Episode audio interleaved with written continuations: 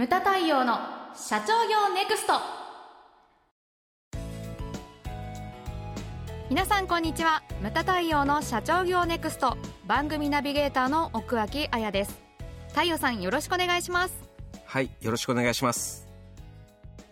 えーさて太陽さん、はい。えー今回のテーマはですね兄弟経営で世代を超えるはい。というテーマです。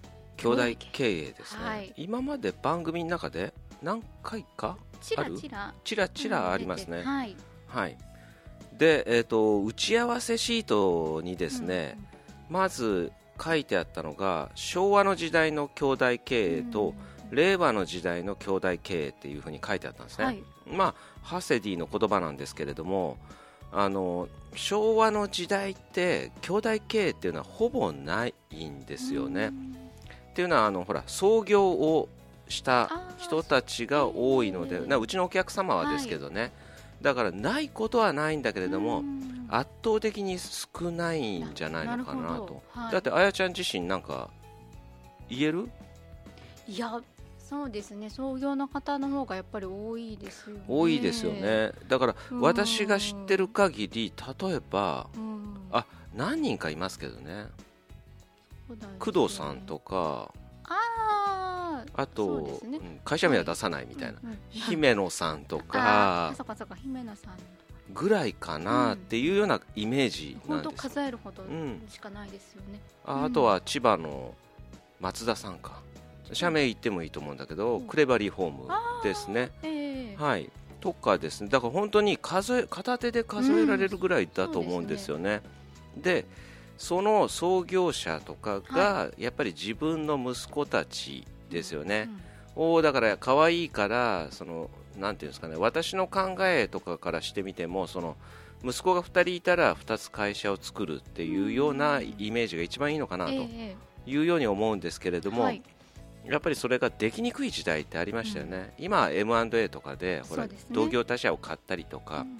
そういう手法が出てきてますけれども昔はそういうのはできにくくて、特にデフレの時代なんていうのはやっぱりねその何百もやってそのうちの中の一つが成功するかしないかだったんで、とても難しかったと思うんですよね、はい。だから我々世代っていうのはその社内にね兄弟がいるとか、うんうん。そういう人が非常に多いのかなというふうに思いますね。はでそういう人たちを見てきて例えばその10社、うん兄弟経営10社やってるところがあってそのうちうまくいってるところがどのくらいなんだろうって思うとこれ相当少ないと思いますね。難しい数だと思うんですけどねどのくらいだろう？10社あったら二社とか。2社3社。三社ぐらい。3社以下かなっていうような感じですね、うん。イメージ的に。で私もほらこういう立場なんでそのお兄さん側からとか弟側からあの、まあ、相談を受けることがあるんですけれども、ね。はい。大概言うのがその兄が何を考えてるのかわからないっていうのと はい。それから弟が何を考えてるのかわからないっていう相談が圧倒的に多いんですよね。あんまり話し合わないっていうことですか？そうなんですよ。だからうん。このこのな言葉から言ってだからコミュニケーションが圧倒的に不足してるんですよね、うん。そういうえ、うん、そういう場合が非常に多いのかなと、でうまくいってるところは例えばその役割が違ったりとか。うん。そもそも、うんうん。そもそもほらものづくりが好きな人と、うん。そのこう売りがはい。好きな人ととかええ大きく言ってね、あとはだから経営的なセンスに長けてる人うん。長けてない人とか、そういうような分け方うん。があとはあれだよね同業をやらせるとしてもそのもうエリアを分けちゃったりとなかそういった場合が、あの多いのかなと、であれですね今回はですね問題になりうる点と対処法というのをちょっとあ3つぜひはい聞きたい。考えてまいりました、はいで1つ目がですね株をどうするかですよね。そうですね。これねね。お父ちゃん的にやっぱり分けたいんだよね。そりゃそうですよね。分けたいんだよね。でもうんこれが争いの始まりだと思うんですよね。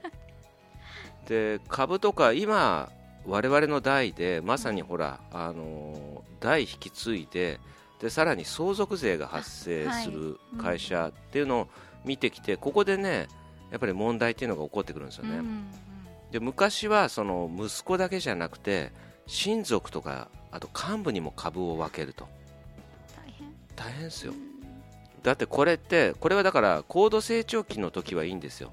それがモチベーションになったんですよ、そうね。うん、でも今停滞してるじゃないですか、でさらにその代を譲って相続税が発生する時になってそれが問題になってくるんですよね、で幹部たちも大体ねうちのだってあの第一世代の創業メンバーもほぼなくなってますからね、うんそうですね。うん。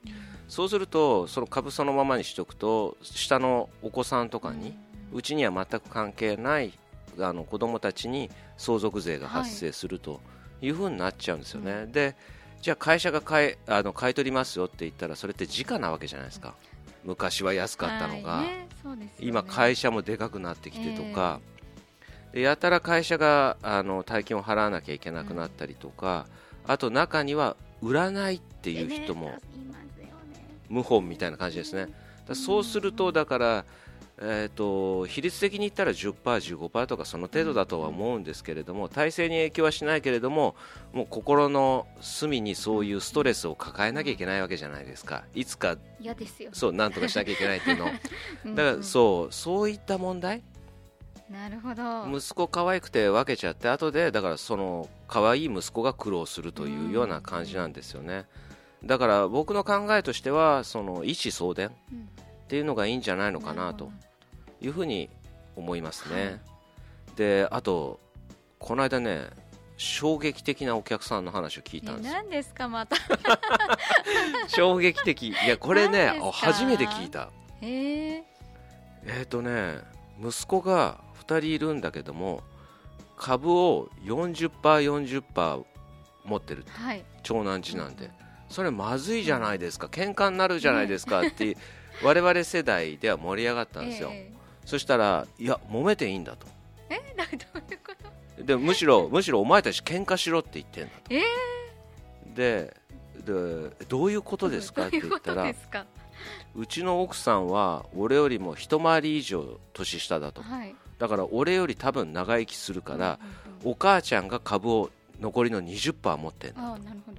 でお母ちゃんに選ばれた方が 筆頭株主になるというこれ戦国時代かよすごいですねそれは。そうだからだから親を大切にしないと勝てないと。なるほどなる恐ろしい会社を初めて見ましてそんなのがもうちょっとわもう転げ回るぐらい笑いましたけどね。親孝行合戦が親孝行合戦が。広げられるわけですね。合戦が始まると。そんな会社初めて見ました、うーん 一つのまあ笑い話って言ったらちょっと失礼なんですけれども、そういうケーースがあると。スはい。あと2番目がですね親が亡くなった後に喧嘩しそうと。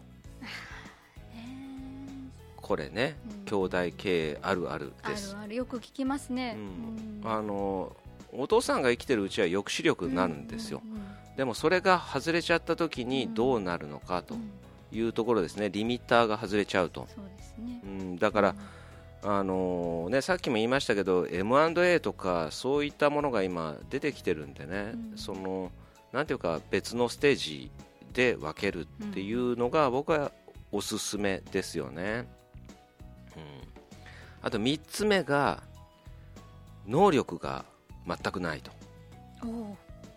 兄なのか弟なのか、はい。弟が優秀っていう場合もありますし、うん。お兄さんが優秀っていう場合もあります。うんでよく相談を受けるのが、い、やはい太陽さんと、まあ、これ兄弟どっちでもいいんですけれども、え例えばその弟が社内にいるんですけれども、全く仕事をしないんですっていう、でも、あのー親からしてみたら可愛い子供だからそう,、いうね子供に対してですよ、うん。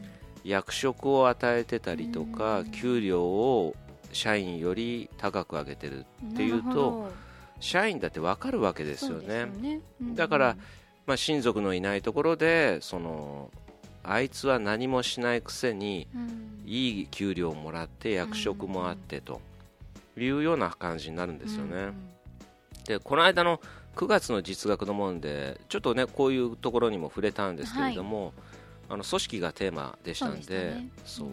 うん、なっていう話を、はい、この2つだと、うん、名っていうのは何かって言ったらこれは役職で。役職で禄っていうのはこれは給料のことなんですね、うん、お金のことを禄というんですけれどもこのバランス、だから両方、ね、実力があったらそれは両方上げればいい話であって、でも実力がないのに役職を上げてしまったらこれ部下が不幸になるんですよね。そういう場合はそのなんていうかだから給料でちょっと報いてあげるのか、うん、そういったバランスを見ていかなくてはいけないというようなところをまあ考えなきゃいけないんですよね。はい、でこれ親がやっちゃったらその息子その弟なのか兄なのか上についたものがその下に来る兄なのか弟なのかをやっぱり采配しなきゃいけなくなって、はい、だからこれもだからその兄弟喧嘩のね、うん、なるほど。あれに原因になりなりうるんですよね、うんうん、だそういったものをまあ親がどれほどねそのこのなんていうか冷静に客観的に見れるのかっていうのもう、ね、うん。まあ、兄弟喧嘩を防ぐ上で必要なのかなというふうに思うわけですよ。はい、はい。まあ、これね結構永遠のテーマでね。本当ですね、うん、でまあ、そもそもその役割を分けておくっていうのと、うん、まあ、コミュニケーションを密に取っておくっていうのも大前提、ねうん、大前提ですね。その上でこの対処法をっていう感じですよね、そうですね、うん。まあね兄弟ってこれね同じ親から生まれてまあね同じもの食って、で同じような、ね、教育受けてでも、ね、それで出てくるのが個性なんでで、ね、まあ仕方のないことなのかなというふうには思いますけれども、まあまあこれは永遠のテーマとして、ね、はい。うん。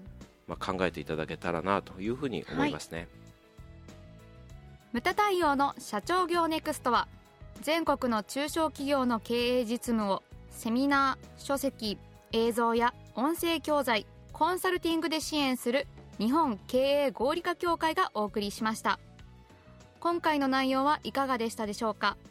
番組で取り上げてほしいテーマや質問などどんなことでも番組ホームページで受け付けております。どしどしお寄せください。それではまた次回お会いしましょう。